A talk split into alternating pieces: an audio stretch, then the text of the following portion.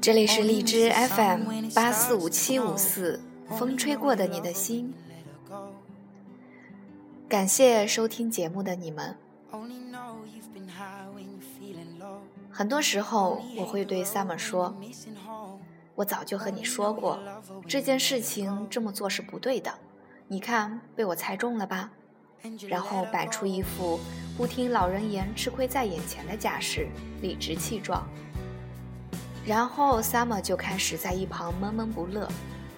我还纳闷地说：“你做错事情了，我告诉你，你不应该感谢我吗？怎么还生起气来了？”其实之后想想，对于做错事情的那一方，本身就已经很懊恼了。你再雪上加霜的批评他，会让他愈发陷入自愧的情绪中。所以今天想和大家分享的文章，来自于晚晴的这句话：永远不要对你在乎的人说。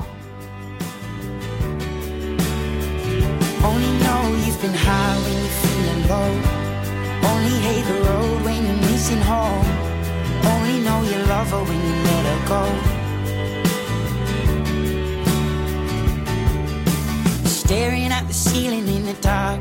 Same old empty feeling in your heart. Cause love comes slow and it goes so fast. 大学毕业那年，我从上海回来找工作。那时候大概是职场小说看多了，一心只想去大公司上班，于是找出三家规模最大的公司，将自己的简历投了出去。幸运的是，三家公司都通知我过去面试。这三家公司规模都不错，但在我心里还是有区别的。我把它们分为 A、B、C。A 是我最想去的公司，其次是 B，再次是 C。经过几轮面试后，B 公司最先打电话给我，通知我已经录取了。我心里很纠结，因为我最想去的 A 公司还没有结果。当时 A 公司里已经经过几轮面试，就在前几天刚刚面试完最后一轮。我整整想了一夜。拒绝了 B 公司，我妈对我的拒绝非常不满，忍不住劝我：“B 公司也不错的，你不能这么死心眼儿。刚刚毕业能有份工作就不错了，你不知道现在竞争有多激烈。你看隔壁美素阿姨的女儿，毕业都大半年了，还没找到工作呢。”过了一天，C 公司也打电话给我了。说已经通过面试，下周一就可以上班。我妈又劝我，A 公司到现在还没消息，肯定是没录取。你拒绝 B 公司就很傻，现在赶紧去 C 公司吧。但我确实挺死心眼的，坚持要等 A 公司的消息，还是把 C 公司的机会拒绝了。两天后，A 公司还是没有消息。我内心几乎也认定我没被录取，被自己喜欢的公司拒绝，我心里挺郁闷，就搬了把躺椅到阳台看书。我妈一边晾衣服一边数落我：“我早就说过你不要拒绝 B 公司，你就是不听。现在好了吧，哪家都去不成了，你就是太眼高手低了。” A 公司那是大公司，你要经验没经验，要后台没后台，身高又不理想，哪那么容易被录取？你不听大人的话，吃亏就在眼前。可以说，我妈的话，比我没被 A 公司录取更让我郁闷。我把书一甩，恼火地说：“我求求你，让我清静一下好不好？”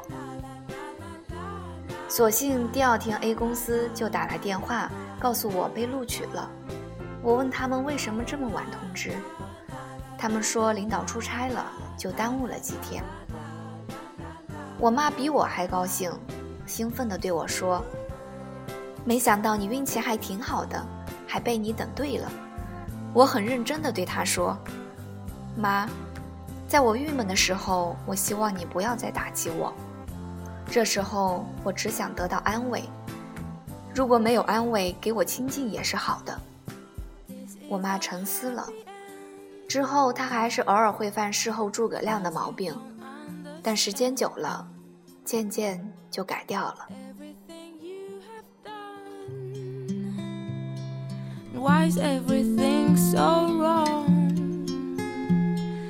This is a happy end. Come and give me your hand.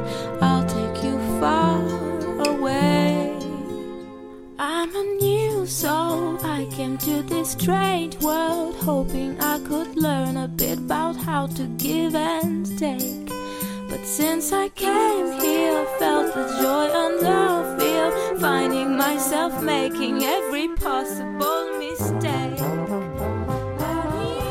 一位姑娘爱上了公司新来的男同事，两人交往了一段时间后，姑娘带着男朋友回家见父母，父母很认真地招待了女儿的男朋友，姑娘很开心，以为父母接受了自己的恋情。但刚送走客人之后，父母就把她拉到沙发上坐下，劝他跟对方分手。姑娘很郁闷，问好好的为什么要分手？姑娘的父亲对她说：“我们热情招待她，是因为你们是同事，不能让你没面子。但我和你妈看了半天，她不是个实在人，对于我们所提的问题，很多都含糊不清。”甚至有前言不搭后语的现象，绝对不是托付终身的好选择。姑娘激烈反驳：“你们一上来就跟审犯人似的，人家紧张才会答非所问。我们很好，他对我很好，那些都是你们不知道的。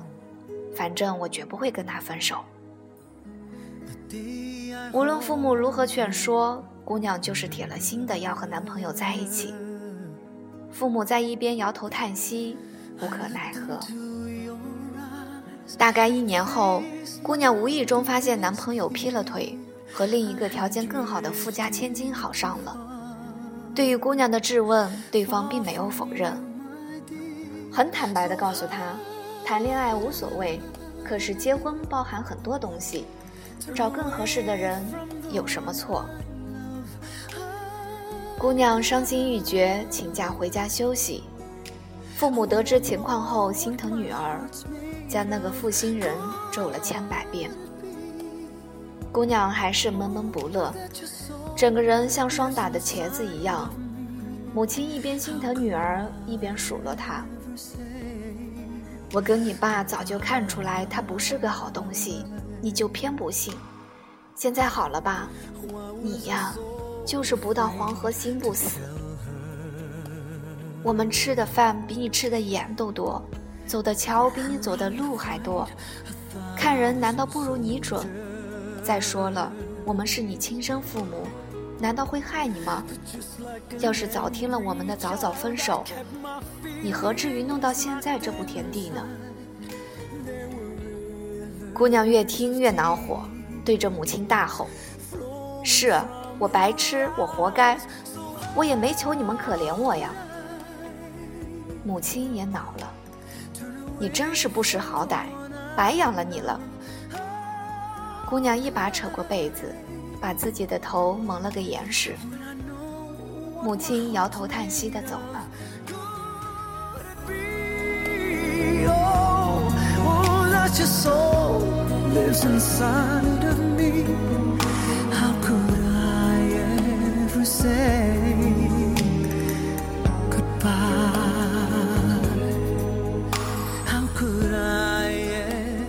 一个男生大学毕业后考上公务员，父母为此倍感欣慰。但是两年后，他发现这种朝九晚五的生活正在渐渐扼杀他的热情。于是他想辞职创业，去创造一番属于自己的事业。父母知道后大力反对，认为公务员轻松又体面，创业前途未卜，干嘛要如此折腾？但男生心意已决，用两年存下的工资作为本钱，又找了几个志同道合的朋友合资开发 APP。他们非常用心和努力，但最后开发出来的 APP 却无人问津，几个人的创业梦就这样破灭了。那段时间，男生心情非常不好，人也颓废。父母见状，忍不住说：“好好的公务员不干，非要去弄什么 APP？创业哪是那么容易的事？要真这么容易，满大街都是成功人士了。早听我们的话，至于落到现在这个地步吗？”于是，男生更加抑郁了。发小爱上一个男人，爱的不要不要的，每天都在微信上向我汇报进程。听得久了，我有一个疑惑：他在男人面前几乎是透明的，连他几个月会说话、小学在哪上都交代得清清楚楚。可是当我问男人的情况时，他几乎一问三不知。我问他为什么连基本情况都不清楚。他说：“死不断挖掘，他要是想说就会说，不想说问也没用啊。”我佩服他的豁达，但同时又担心他，总觉得两个人谈恋爱，就算对方不问，自己的一些基本情况还是应该告诉对方的。如果连自己的基本情况都不愿意说，这代表什么呢？但发小显然不愿意我对她男友有所质疑，坚持说男人的人品非常好。某天深夜，他突然哭哭啼啼的来找我，进门第一句话就是：“我被他骗了。”原来他不但结婚了，而且还有一个孩子，却一直假装单身。亲爱的。我好难受啊，我感觉心都被掏空了。我叹了口气，拍拍他的背。唉，我早就……我原本想说的话是，我早就提醒你要搞清楚。但话到嘴边，我突然愣住了。这话的逻辑和语气，像当年我妈说我有什么不同呢？我一边讨厌这样的说话方式。一边却不自觉地学了起来。于是我赶紧改口道：“我早就说过的，不管你遇到什么事，我都会支持你。你不是一无所有，你还有我啊！”发小哇的一声哭了出来，眼泪蹭了我一身，边哭边说：“亲爱的，还好有你。”在我这么难过的时候，还有你陪着我，我以后一定不再这么盲目了。我拍着他，轻柔地安慰他，心里却想了很多很多。当我们以自己的经验去劝身边的人时，我们满心希望对方听我们的劝，不要受伤，不要跌倒，不要辜负我们的一片好心。可是每个人都有自己的路要走，他们未必肯听我们的话，到最后也许成功，也许失败。当我们失败时，其实心里就已经满是懊悔，只是不好意思说出来。潇潇风雨平淡，黄昏各自看。才知当时惘然，虚惊一生欢。春去秋来几番，相思难言传。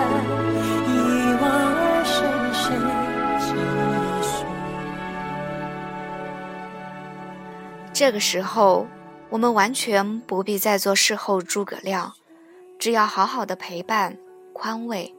和他一起走出人生的低谷，有了这种体验，往后你再说什么，对方都比较容易接受。但是，当我们说出“你看，我早就说过”这样的句式时，也许我们的出发点还是因为心疼，可对方听到的意思是：“我早就劝过你，你不听啊，活该。经常有人说，爱人有事都不告诉自己。我想这时候我们就应该回忆一下自己的反应了。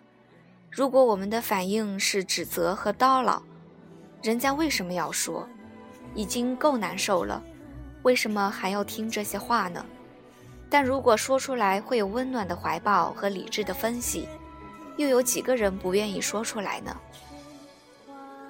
试想，我们自己也会经历失败和挫折。当我们满心沮丧和挫败时，我们是需要一个温暖的怀抱，还是喋喋不休的唠叨？每个人都有自己的选择，有些事不是事先提醒就一定能避免的。对一个人最好的方式就是陪他走出低谷，陪他走向巅峰。相思难言传，一往而深深。